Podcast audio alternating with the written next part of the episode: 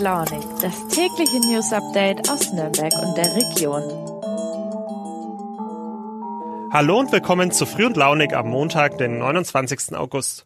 Hier spricht mal wieder Max. Wir haben heute ein kleines Jubiläum zu feiern. Ihr hört gerade die 200. Folge von Früh und Launig. Ja, yeah, vielleicht mache ich mir nachher hier im Podcastraum allein noch ein alkoholfreies Radler auf. Jedenfalls, vor knapp einem Jahr, am 4. Oktober 2021, sind wir erstmals an den Start gegangen. Wenn ich mich richtig erinnere, dann durfte ich sogar die erste Folge moderieren. Und wenn ich mich jetzt noch genauer erinnere, dann war ich damals echt sehr nervös. Hören wir doch noch einmal kurz in die allererste Folge von Früh und Launig rein. Hallo und guten Morgen an diesem leider etwas trüben Montag. Ich bin Max, 29 Jahre alt Volontär beim Verlag Nürnberger Presse und darf euch heute durch die erste Ausgabe von Früh und Launig führen. Tja, und was soll ich sagen? Ich sitze hier gerade im Aufnahmestudio und bin selbst wahnsinnig aufgeregt, weil es auch für mich das erste Mal ist, dass eine Podcast-Folge von mir veröffentlicht wird.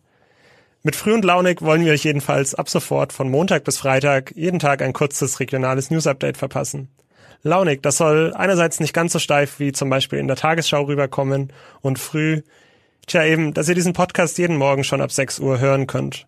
Zum Frühstücken, Zähneputzen, auf euren Wegen zur Schule, Ausbildung und Arbeit, ganz wie ihr wollt. Soweit ein Ausschnitt aus der ersten Folge von Früh und Launig. Ich weiß nicht, wie es euch geht, wenn ihr auf solche Sachen zurückblickt. Also ich merke dann erst, was sich in den letzten zehn Monaten alles verändert hat.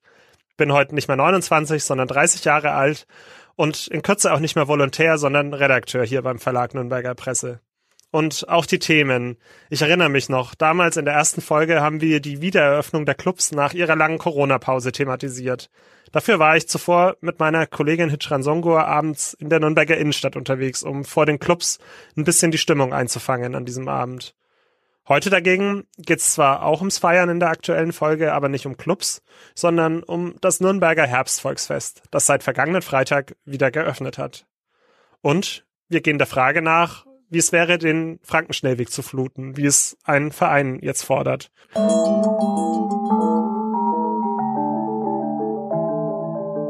Das war ja ein ziemlich heftiger Regen, der am Freitag hier bei uns in der Region Nürnberg runterkam. Besonders stark hat es den Fürther Landkreis erwischt. Hier mussten in Zondorf vier Menschen mit einem Schlauchboot aus einer vollgelaufenen Unterführung gerettet werden. Sie blieben zum Glück unverletzt, hatten aber Unterkühlungen zur gleichen Zeit in Nürnberg.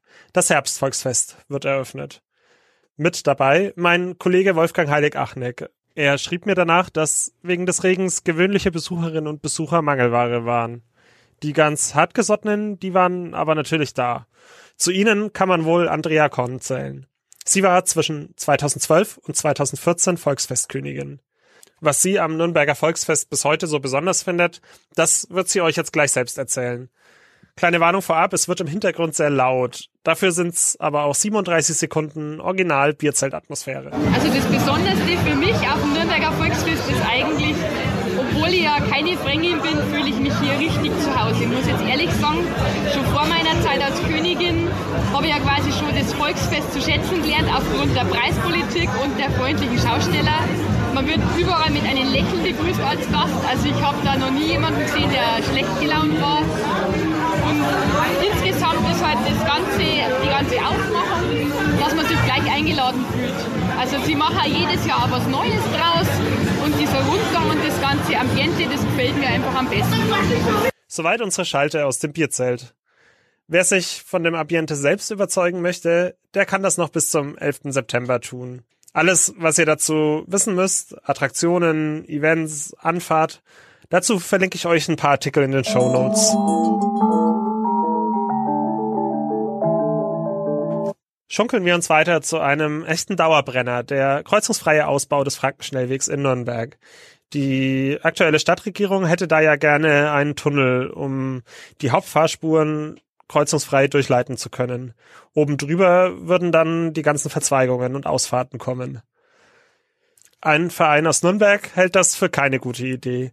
Er möchte die nie vollendete Stadtautobahn nicht ausbauen, sondern am liebsten fluten. Genauer gesagt zu einem Kanal rückbauen. Denn den gab's ja schon mal an dieser Stelle.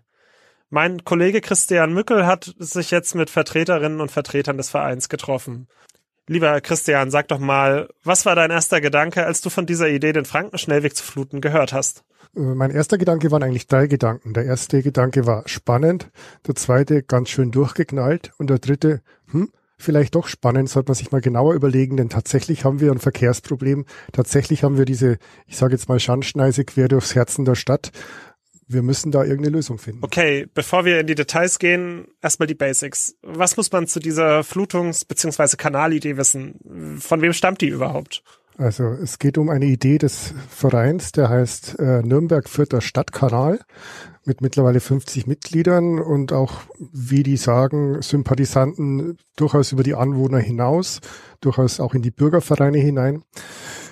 Der, wo der Frankenstillweg heutzutage verläuft, da war ja früher der König-Ludwig-Kanal, der ursprünglich Kelheim-Donau mit Bamberg mit dem Main verbunden hat. Seit den 60er, frühen 70er Jahren ist von Nürnberg Süd, also von der Gartenstadt an, bis Erlangen durchasphaltiert. Um diese Strecke geht's also. Und äh, auch nicht uninteressantes finde ich, äh, dass es äh, dass 40 bis 60.000 Fahrzeuge täglich äh, durch die am dichten besiedelsten Stadtteile Nürnbergs und Fürth fahren. Und der Abschnitt davon, den der Verein sozusagen kanalisieren möchte, das ist welcher? Konkret sind die Visionen tatsächlich von Nürnberg Süd. Also die haben zum Beispiel auch eine der Ideen ist, statt einer Autostraße neben dem Kanal einen Fahrradschnellweg äh, einzurichten, einen mehrspurigen, dass, dass man tatsächlich von Fürth Nord bis in die Südstadt, bis Giebitzenhof oder noch weiter hinausfahren kann oder umgekehrt. Das ist eine der Ideen. Was Mobilität angeht, soll aber nicht nur das Radfahren oder auch das Spazierengehen entlang des Kanals gefördert werden. Die Rede ist auch von einem Ikea-Boot. Was hat's denn damit auf sich? Ja, das ist natürlich eine der schillerndsten Ideen. Ob die sich verwirklichen lässt, äh, sei mal anheimgestellt.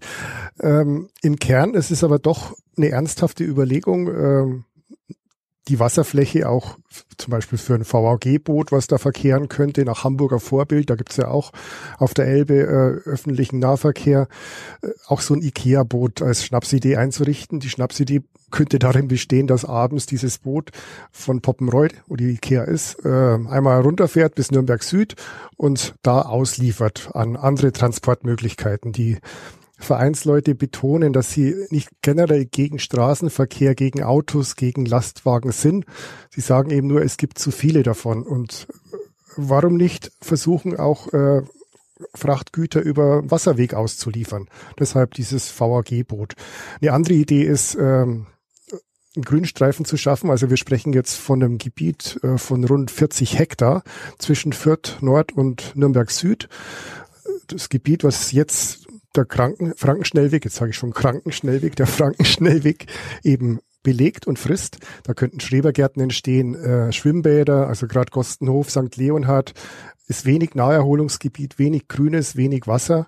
Das wäre eine Möglichkeit. Man konnte Bäume pflanzen. Man hätte einfach ähm, die Natur wieder ein Stück weit mehr vor der Nase. Und ein Folgeaspekt könnte zum Beispiel auch sein, ein bisschen diese Landflucht einzudämmen, weil ähm, viele Familien, junge Familien ziehen aufs Land, die Eltern pendeln dann in die Stadt, stehen im Stau.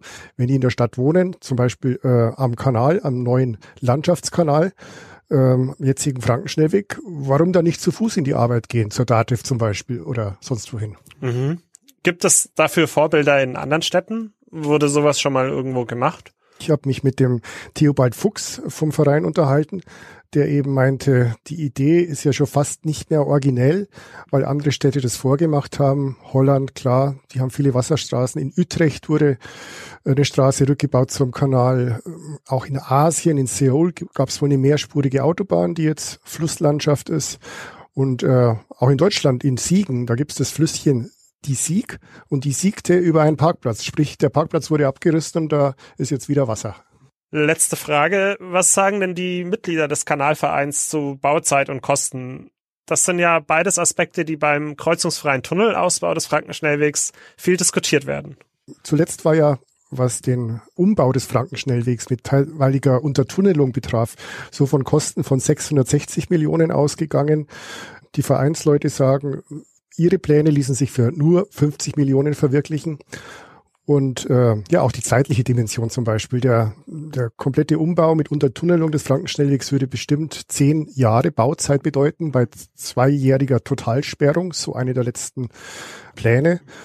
Laut Verein ließe sich der Frankenschnellweg binnen zwei Jahren locker zum Kanal rückbauen. Tja, da soll noch mal einer sagen, die Menschen hätten heutzutage keine Visionen mehr. Für mich persönlich macht es jedenfalls schon Sinn, über den Rückbau von Straßen nachzudenken, denn es ist ja klar, dass wir den Autoverkehr allein schon wegen der Klimakrise massiv reduzieren müssen in den nächsten Jahren. Schauen wir mal, wie es mit dieser Idee weitergeht. Nicht mehr weitergehen wird es dagegen mit der Podcast-Folge, die ihr gerade hört, denn wir sind am Ende angekommen. Ich bedanke mich fürs Zuhören in dieser Jubiläumsfolge, wünsche euch einen schönen Montag und freue mich, wenn ihr dann am morgigen Dienstag wieder einschaltet. Adieu, macht's gut, euer Max.